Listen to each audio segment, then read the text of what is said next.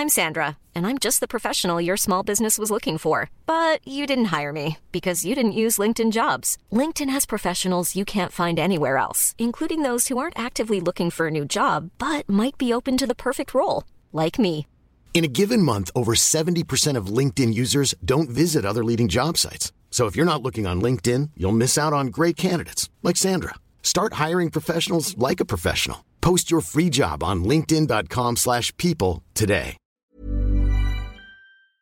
Joaquín Hernández Galicia, mejor conocido como La Quina, era el líder petrolero del Sindicato de Trabajadores de Petróleos. Ya se debe acabar la corrupción, ya que el gobierno no tiene el valor de acabarla. Los trabajadores deben tener el valor de acabarlo, linchándolos, pedreándolos, madreándolos. El Ciudadano Político, el podcast de Max Kaiser. Conocer y entender la política mexicana para crear ciudadanos capaces de reconstruir su democracia. Soy Max Kaiser y esto es El Ciudadano Político. El podcast en el que tú y yo nos ponemos a analizar la política mexicana, todo lo que está sucediendo hoy en México, para desmenuzarlo, para entenderlo, para saber qué implicaciones tiene en nuestra vida, qué implicaciones tiene en nuestro presente y qué implicaciones va a tener todo lo que está pasando hoy en México en el futuro. Este es el episodio 1 de la segunda temporada. Y hoy vamos a analizar un tema que estoy seguro en las últimas semanas te ha generado todo tipo de frustraciones, enojos, corajes y demás como a mí. El tema de la corrupción. Y sigue habiendo corrupción. Y la gran pregunta de hoy es, ¿por qué no hay una lucha tangible, perceptible, real contra la corrupción en México? ¿Por qué no se lucha contra la corrupción y la impunidad en México? Ese es el tema que vamos a tratar de desmenuzar el día de hoy, que vamos a tratar de entender, que te voy a tratar de explicar con pues más o menos los 20 años que tengo de experiencia estudiando este tema en cargos de gobierno, desde la sociedad civil organizada, en organizaciones internacionales. Tengo varios años metido en este rollo del combate a la corrupción y es muy complejo de entender y por eso me gustaría ir paso a paso. Vamos a hacer tres preguntas. La primera, ¿cuál es la historia de este tema? El contexto, ¿cómo nos ubicamos en el contexto? Porque sí es cierto que este tema no surgió ayer, no surgió con este gobierno. Este es un drama que vivimos desde hace varios años. Pero por eso la segunda pregunta es importantísima. ¿Qué pasa hoy? ¿Qué está pasando hoy que la corrupción parece más exhibida, pública y dramática que nunca? Y finalmente, la pregunta que siempre nos hacemos para concluir un programa con la idea de que valió la pena escucharlo, porque algo podemos hacer. ¿Qué hacemos? ¿Qué hacemos nosotros? ¿Qué hacemos los mexicanos? Vámonos entonces a la primera pregunta. Vamos a entrarle de lleno al tema. ¿Cuál es la historia del tema? ¿Cuál es la historia del combate a la corrupción? Tenemos que empezar con los 70 años en los que no había combate a la corrupción, porque la corrupción era el cemento del sistema. Si no la vieron, véanla. La película de La Ley de Herodes es una película muy relevante porque explica claramente cómo durante varias décadas la corrupción ni siquiera existía como concepto. ¿Cuánto quieres por dejarme trabajar en paz? No, doña Lupe. Hay que cumplir con la ley. Tú nada más hazte de la vista gorda, pues qué. Hemos platicado varias veces en este podcast que la corrupción se define en los foros internacionales como la utilización del poder público para beneficio privado. Y eso era exactamente lo que hacía el sistema de partido hegemónico regido por el PRI durante siete décadas. El ejercicio del poder público se permitía, se toleraba, se provocaba para beneficio privado, justo para tener a todos los que estaban dentro del sistema unidos dentro del sistema. La corrupción era el cemento, la corrupción y la impunidad era la forma de hacer política, era el equilibrio de hacer política.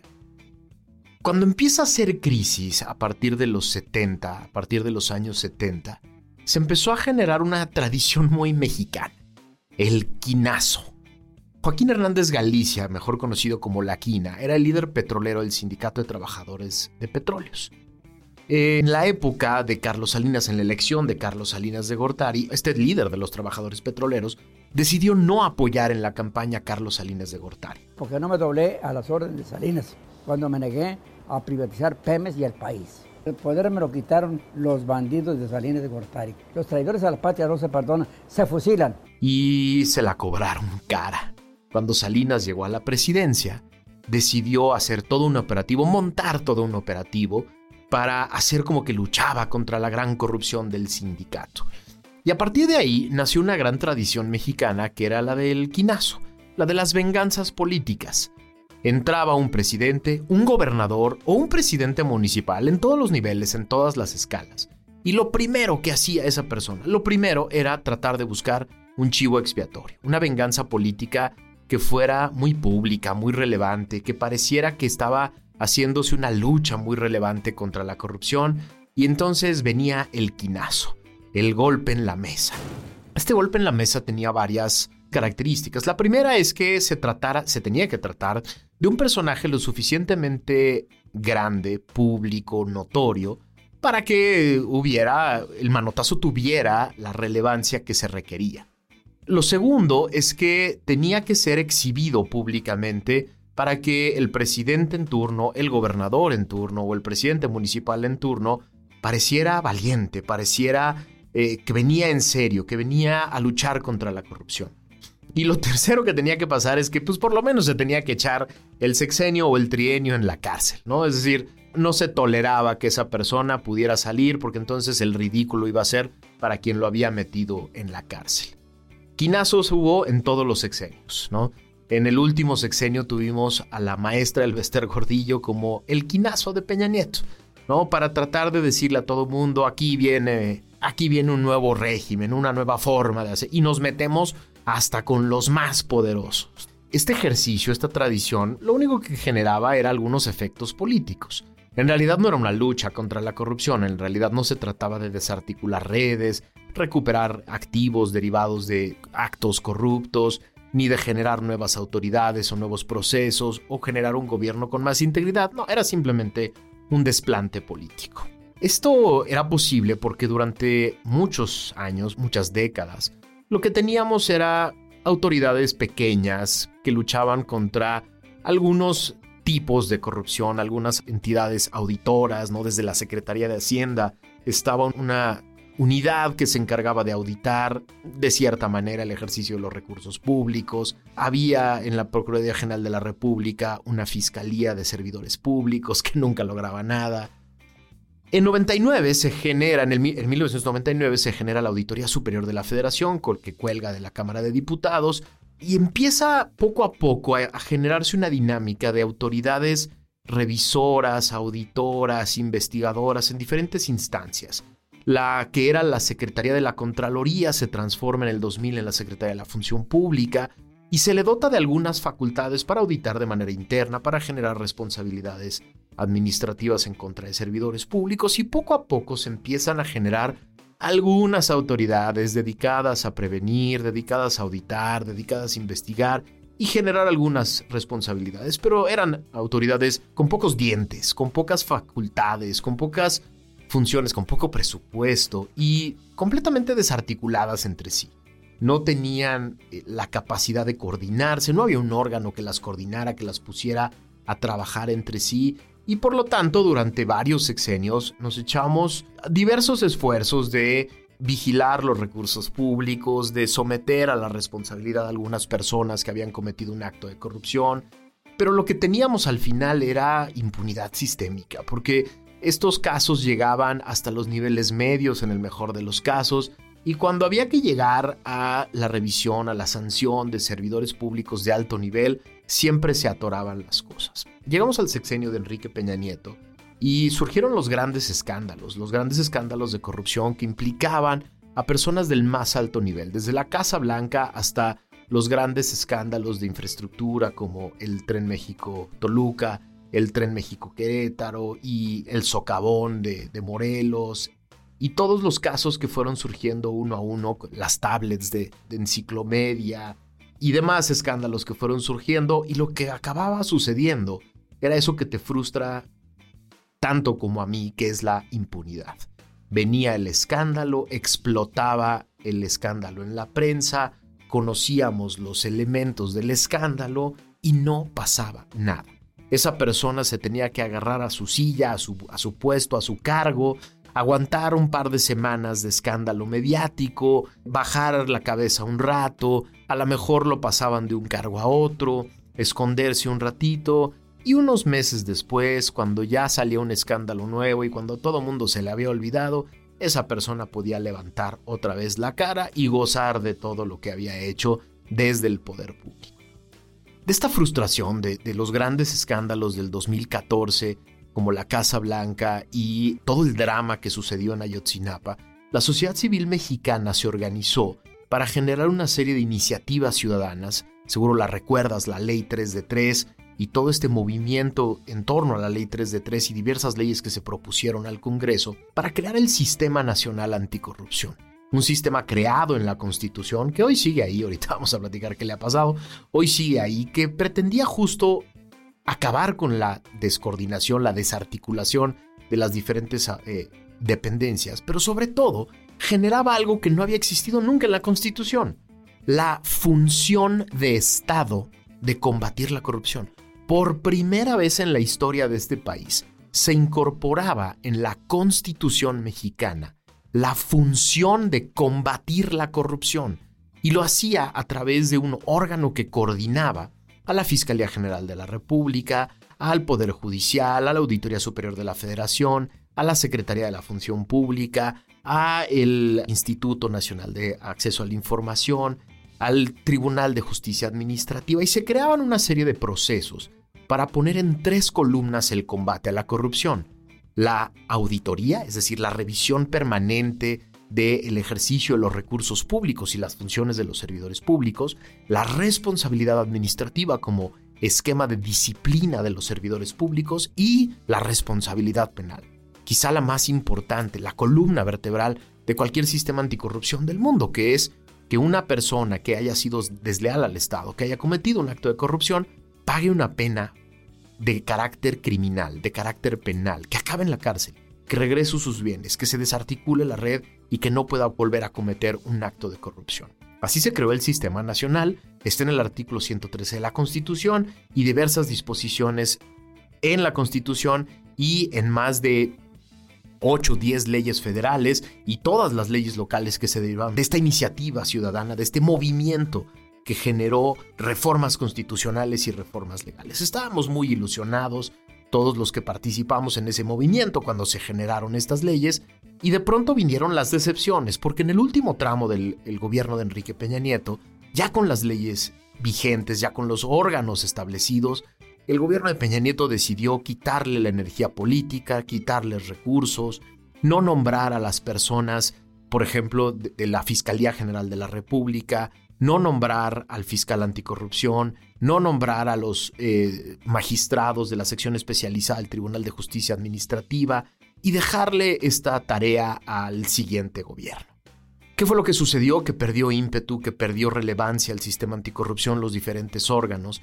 Y el presidente en turno, desde la transición, nos advirtió que a él no le gustaba el sistema, que no lo iba a impulsar políticamente, y lo que sucedió desde que llegó fue que le empezó a quitar recursos, no hubo los nombramientos, el nombramiento del fiscal general fue de una persona cercanísima al presidente que carece de toda autonomía, la fiscal anticorrupción es otra persona cercanísima al presidente, el auditor superior de la federación se nombró en acuerdo con el PRI que salía y Morena que entraba, la secretaria de la función pública que estuvo durante los primeros tres años de este ejercicio, de este gobierno, era una persona cercanísima al presidente que más parecía alguien encargado de la lealtad política Morena. Después eh, ella se fue a su casa o de regreso a sus actividades académicas y se nombró a una persona de medio nivel, que estoy seguro ni sabes cómo se llama, el secretario de la Función Pública.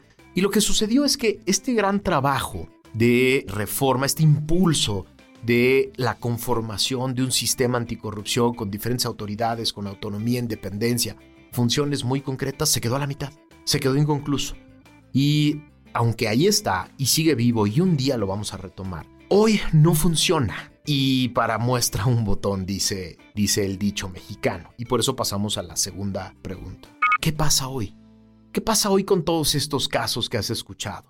Desde el diezmo que pedía Delfina Gómez, la secretaria de, la, Educación Pública, cuando era presidenta municipal de Texcoco, que extorsionaba a 472 funcionarios de su municipio para robarles una parte de su salario. El INE y el Tribunal Electoral confirmó que hay un desvío de 13 millones de pesos que yo creo que usted no se lo robó. Me queda claro que no se lo robó ni fueron a dar a sus bolsillos. Pero esa fue una decisión ilegal. A todos los que me conocen saben que yo jamás, jamás haría una cosa así. Y destinarlo a Morena, pasando por los donativos que pedían los hermanos del presidente, las casas de Bartlett y las empresas que no declaró, las casas de la exsecretaria de la Función Pública de que no declaró, y lo que vimos en estas últimas semanas, pues el hijo viviendo en una casa muy lujosa en Houston que pertenece a un contratista del gobierno, que pertenece a una, un contratista que tiene contratos multimillonarios en Pemex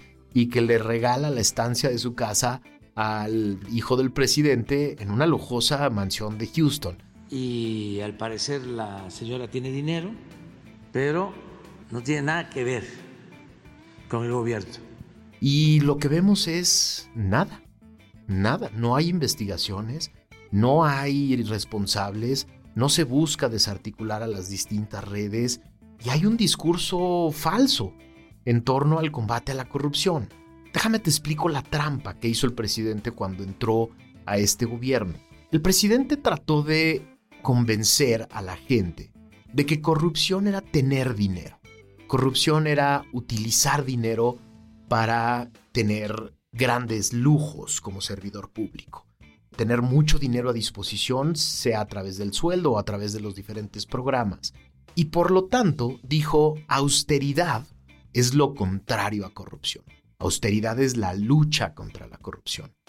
Si le bajamos el sueldo a los servidores públicos, si le bajamos los recursos a los órganos y a las dependencias, si ya no viajamos, si ya no tenemos camionetas, si ya no tenemos recursos para hacer eh, diferentes funciones, se acabó la corrupción. Pero tú y yo ya vimos que eso es absolutamente falso. Ya vimos que es absolutamente falso porque tú ya entiendes mucho mejor que los distintos tipos de corrupción, como el tráfico de influencias, el desvío de recursos, el típico soborno que se puede dar en todas las escalas y las diferentes formas de corrupción, poco tienen que ver con la austeridad y se siguen dando todos los días. En las obras de infraestructura que viene en nuestro país vienen unos escándalos que no te voy a platicar todavía, porque un día te los voy a platicar completo en Dos Bocas, en el tren México-Toluca, en el tren Maya. Vienen unos escándalos brutales que van a ir explotando uno a uno. Y lo que tenemos desde el gobierno es una cosa que yo llamo impunidad selectiva, ¿no? Porque por un lado hay señalamientos de corrupción respecto de la industria farmacéutica, por ejemplo, o de los medios de comunicación, o hasta de los científicos, ¿no? Pero cuando se habla de escándalos de corrupción de los propios, de los cercanos, se ofrece desde la mañanera, desde la presidencia, desde el palacio, se ofrece impunidad. Lo que escuchamos al presidente de la República decir, por ejemplo, de Delfina Gómez, a pesar de, de que hay una sentencia firme del Tribunal Electoral en la que se demuestra con pruebas y documentos que la extorsión existió, el robo de los sueldos existió, el destino fue Morena, se utilizó en campañas. El presidente lo que dice es, yo confío en Delfina. Y ella es honesta. Y por lo tanto se ofrece un manto de impunidad selectiva. Porque hay una campaña en su contra, muy injusta. Y a cambio de eso, lo que tenemos es a la misma persona, al mismo presidente, señalando a otras personas, señalando de corrupción a otras personas. Pero lo que tenemos en ambos casos es gravísimo, porque en ninguno de los casos hay sanciones concretas.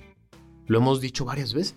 Lo que tenemos hoy en este gobierno, después de tres años, después del gobierno de Peña Nieto, es cero casos, cero sentencias, cero redes desarticuladas. ¿Tú te imaginas, después de todo el discurso que nos echó el presidente cuando era candidato de la corrupción del gobierno de Peña Nieto, ¿te imaginas si se hubiera investigado seriamente lo que pasó en las diferentes secretarías, dependencias y entidades del gobierno anterior, todo lo que se pudo haber encontrado, todos los casos de corrupción que se pudieron haber identificado. De manera formal, ¿eh? de manera jurídica, respetando los derechos de todo mundo, pero abriendo todos los casos, todo lo que podríamos haber encontrado del gobierno anterior. Y el resultado es cero. No hay una sola sentencia en contra de ni un solo personaje del gobierno anterior. Ni uno solo, de alto nivel, de relevancia importante. Tenemos al presidente buscando en el gobierno al que odia, del de hace 10 años. Buscándole y moviéndole y tratando de identificar cosas de gobiernos de hace 10 años que varios de esos delitos están completamente prescritos y como si los seis años anteriores a este gobierno no hubieran existido. Pero luego tenemos lo que ha sucedido en estos tres años. Hemos tenido todo tipo de escándalos sobre temas inmobiliarios y sobre contrataciones públicas y sobre conflictos de interés y tráfico de influencia y desvío de recursos. Y el resultado es cero. No hay. No hay un solo caso. No hay una sola sentencia. No hay una sola red desarticulada. ¿Por qué sucede esto? Básicamente porque el Sistema Nacional Anticorrupción está dormido. Está adormilado por el presidente. Lo tienen contra la espada y la pared. Lo tienen sometido. Lo tienen sin presupuesto lo tienen varios de los órganos sin nombrar titulares. la sección especializada anticorrupción del Tribunal de Justicia Administrativa sigue sin tener el nombramiento que debe ser propuesto por el presidente y ratificado por el Senado. El fiscal general de la República anda preocupado por temas familiares y por persecuciones políticas y no anda en lo suyo. El anterior eh, titular de la Unidad de Inteligencia Financiera, en lugar de estar investigando casos de corrupción, andaba buscando propiedades en San Ángel multimillonarias y tratando de cobrarse venganzas políticas. El nuevo titular de la Unidad de Inteligencia Financiera no tiene la más remota idea de qué se trata ese lugar y pues no lo vamos a ver actuar gran cosa en los próximos meses. Tenemos a la Secretaría de la Función Pública, a un auditor que poco entiende de combate a la corrupción y que no ha querido levantar la voz ni la cabeza ni siquiera ha querido presentarse públicamente para saber qué demonios está haciendo la Secretaría de la Función Pública. La Auditoría Superior de la Federación está dormida. Dormida. El señor Colmenares, eh, yo espero que todavía esté bien. Espero que esté vivo, espero que no le haya dado COVID, porque yo no he escuchado hablar de él en meses. Y miren que le gustaba el micrófono, ¿eh? le encantaba hablar en público, le encantaba dar entrevistas. Y tenemos dos años de no saber nada de él. Dos años en los que ya se hizo un ejercicio de cuenta pública completo. Deberíamos de conocer los resultados de los primeros dos años de este gobierno. Ya se acabó el ejercicio de cuenta pública de los primeros dos años de este gobierno y no sabemos qué pasó. ¿Cuáles son los resultados de las N auditorías que se hicieron en estos dos años respecto a este gobierno? No tenemos idea. Y por lo tanto, el combate a la corrupción está dormido y es solo parte del escándalo público es solo parte de la discusión pública. Y así, justo por eso, los índices internacionales como el de Transparencia Internacional y el del World Justice Project nos ubican en los peores lugares, cerca de los países más subdesarrollados del mundo. Y eso no va a mejorar si no mejora el combate a la corrupción desde el punto de vista institucional, entendiendo a la corrupción como un tema de redes, de personas que se coaligan entre sí, que se ponen de acuerdo para cometer gravísimos actos de corrupción. Lo que viene, se los digo de una vez, es una cantidad de escándalos enormes. Lo que vimos con el hijo, con Delfina, con los hermanos, con la prima, lo vamos a ver una y otra vez. Porque cuando pones a dormir a los órganos que vigilan, que controlan, que responsabilizan, que generan algún tipo de temor para cometer actos de corrupción, cuando los tienes opacados, cuando los tienes aislados sin presupuesto, el mensaje al resto del aparato es aquí todo mundo puede hacer lo que quiera, siempre y cuando le jure lealtad al partido en el poder. Y eso es gravísimo. Ahora vamos a la tercera pregunta, porque después de todo esto que seguramente ya les causó dolor de estómago, es ¿qué hacemos? ¿Qué hacemos? ¿Cómo debemos actuar los ciudadanos? Y te propongo cinco cosas. Lo primero es que tenemos que conocer, tenemos que informarnos, tenemos que estar claros de qué es la corrupción, cómo funciona, dónde se ubica, cuáles son las consecuencias que tiene en nuestra vida diaria, en el ejercicio del poder. Es importantísimo que le entremos a este tema porque si no, nos pueden seguir echando rollos acerca de la austeridad y del fin de la corrupción y mucha gente acaba creyéndolo. Nuestra primera responsabilidad es informarnos. La segunda responsabilidad, y esa sí la tenemos todos a la mano, es no participar. No participar de los diferentes esquemas y oportunidades de corrupción que hay todos los días. Desde la más sencilla, que es la que todo el mundo pone siempre ejemplo, que es la de tránsito, pasando por todas las demás, por, por todos los servicios que tienes en tu casa, el agua, la luz, todas las eh, formas de pagar tipos de impuestos, de hacer trámites. Todos tenemos todos los días oportunidades de echar a perder el ejercicio del poder tratando de generar un beneficio privado. Los cuates que me tratan de rebasar en el periférico porque traen placas del Estado de México, de Morelos, saben perfectamente que lo pueden hacer porque porque no están diciéndole la verdad de dónde viven y dónde compraron sus coches. Bueno, todas esas oportunidades de corrupción hay que tener la responsabilidad para decir, no, yo no participo. Tercer punto, hay que presionar a las autoridades para que haya justicia, justicia completa. No quedarnos con el escándalo y con la exposición, no quedarnos satisfechos con la idea de que el corrupto fue expuesto y bueno, ya con eso tenemos suficiente. No, hay que exigirle a las autoridades que se sigan todos los pasos hasta que haya justicia completa. Justicia completa quiere decir que pague una sanción, que acabe en la cárcel, que regrese el dinero y que se desarticule la red completa de corrupción para que no vuelva a suceder. El cuarto punto, hay que apoyar a los medios de comunicación y a las organizaciones de la sociedad civil que están haciéndole la chamba al gobierno. Mexicanos contra la corrupción, latinos, animal político, todos esos medios y organismos que están haciéndole la chamba al gobierno, que están haciendo lo que el gobierno no hace, que es investigar corrupción, encontrarla, identificarla y exponerla, hay que apoyarlos. Hay que suscribirse en sus páginas, hay que donarles recursos. Están haciendo lo que no hace el Estado y necesitan de tu apoyo, necesitan que los respaldes. Cuando el presidente quiera atacarlos y quiera decirles de cosas, sal a decir yo apoyo a estos medios, yo apoyo a estos organismos, yo los apoyo porque están haciendo la chamba ciudadana que necesitamos todos. Y finalmente, de aquí a las próximas elecciones, hay que exigirle a los partidos políticos de oposición que incorporen el combate a la corrupción y a la impunidad como parte de su agenda. Pero bien, así como te lo estoy explicando, con todos los órganos completos, con funciones, con dinero, que le metan recursos al Sistema Nacional Anticorrupción y que lo hagan comprometidos, comprometidos a establecer la estructura, las funciones, las facultades y el apoyo político suficiente para que tengamos como función de Estado un sistema anticorrupción que nos evite estos dolores de cabeza de todas las semanas. Ayúdame a compartir este podcast, ayúdame a que, más personas se enteren de cómo funciona este esquema, de qué se trata, para qué sirve. Ayúdame a que las personas conozcan del combate a la corrupción como algo más que el escándalo de todos los días. Espero que te haya servido este, este pequeño rato que le dedicas a ser un buen ciudadano y nos escuchamos la que sigue. Muchas gracias.